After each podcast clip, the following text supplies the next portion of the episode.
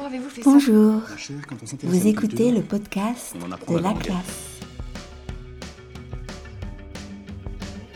Nous continuons notre saison 13 avec notre quatrième épisode sur Paris.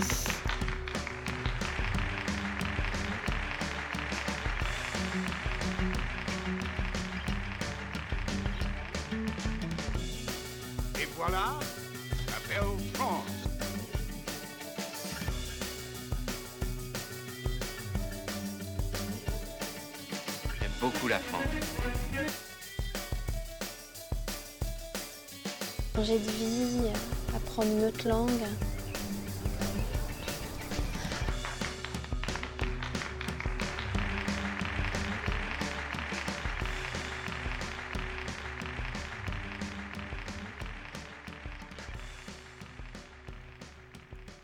Bonjour chers auditeurs et chères auditrices.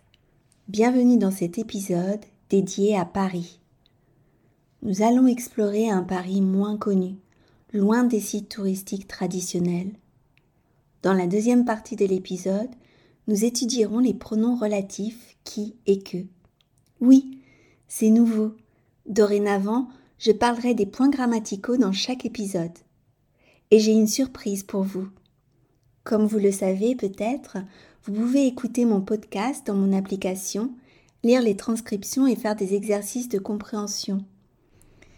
Eh bien pour cet épisode, uniquement, vous pouvez accéder à la transcription et aux exercices gratuitement dans mon application. Il vous suffit de cliquer sur le lien dans les notes de l'épisode. L'application est disponible dans votre navigateur, mais aussi dans Google Play Store et dans Apple Store. On y va? Découvrir Paris, c'est se plonger dans son monde secret, se promener dans ses ruelles pavées, ses petites places et faire une pause dans un café où les habitués discutent passionnément autour d'un expresso. En effet, se promener dans les quartiers moins fréquentés de Paris est une expérience à part entière. C'est comme trouver un trésor bien gardé.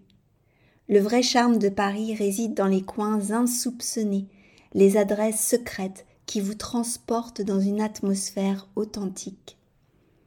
Les passages couverts comme la galerie Vivienne, la rue Sainte-Marthe aux façades colorées, les marchés de quartier comme le marché d'Aligre aux étals débordants de produits frais, et la coulée verte qui offre un environnement verdoyant au cœur de la ville, tout cela forme un Paris inoubliable. Les plus petits musées offrent un regard privilégié sur le travail et la vie des artistes parisiens. Le musée Zatkin, avec son jardin peuplé de sculptures, était la demeure du sculpteur et de son épouse, la peintre Valentine Prax. De même, le musée Eugène Delacroix, situé au cœur du quartier Saint-Germain-des-Prés, offre une visite captivante de l'atelier de l'artiste que les amateurs d'art apprécient énormément. Paris est également une scène culturelle bouillonnante, avec des théâtres à taille humaine qui offrent une proximité unique entre les artistes et le public, créant une ambiance chaleureuse. Le théâtre de la Huchette, par exemple, est un lieu emblématique qui propose des représentations exceptionnelles. Il accueille depuis plus de 60 ans les pièces absurdes d'Eugène Ionesco, telles que La cantatrice chauve et La leçon. Ces œuvres théâtrales, toujours jouées avec brio, transportent le public dans un univers décalé et poétique, où le rire et la réflexion se mêlent habilement. Bien sûr, je ne suis pas la seule à aimer Paris, et voici quelques témoignages sur cette ville merveilleuse. J'aime Paris pour sa culture sans limite. J'adore par exemple la rue de la Gaîté avec tous ces petits théâtres où l'on peut découvrir de nouvelles troupes pour revoir les plus grands classiques. Le dimanche matin, par beau temps, j'aime aller me promener du côté de Saint-Germain-les-Prés pour aller m'asseoir à une terrasse et prendre un petit café et un pain au chocolat. Quand je suis allée à Paris en 2019, j'ai eu la chance de visiter une exposition de Van Gogh. C'était une exposition immersive avec l'art, des vidéos et de la musique. C'était tellement beau et tellement intéressant parce que c'était la première fois que j'ai vu une exposition comme ça.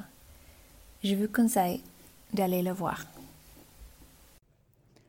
Pour conclure, explorer Paris au-delà des sites touristiques traditionnels, c'est apprécier la ville dans toute sa splendeur en vivant des expériences uniques qui révèlent tout le charme de la ville.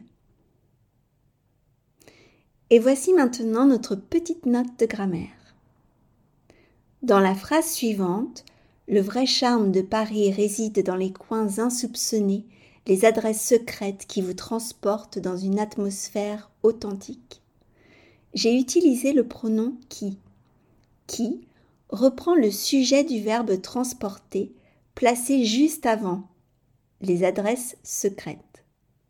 En effet, si je pose la question qui vous transporte dans une atmosphère authentique La réponse est les adresses secrètes. C'est donc le sujet. De plus, si j'enlève le pronom relatif qui, ma phrase reste correcte. Les adresses secrètes vous transportent dans une atmosphère authentique. Dans la phrase De même, le musée Eugène de la Croix, situé au cœur du quartier Saint-Germain-des-Prés, offre une visite captivante de l'atelier de l'artiste que les amateurs d'art apprécient énormément. J'ai utilisé le pronom que. Que reprend le complément d'objet. Une visite captivante de l'atelier de l'artiste. En effet, si je pose la question Qu'est-ce que les amateurs d'art apprécient énormément? La réponse est une visite captivante de l'atelier de l'artiste. C'est donc le complément d'objet. De plus, si j'enlève le pronom que, la phrase n'est plus correcte et ne veut rien dire.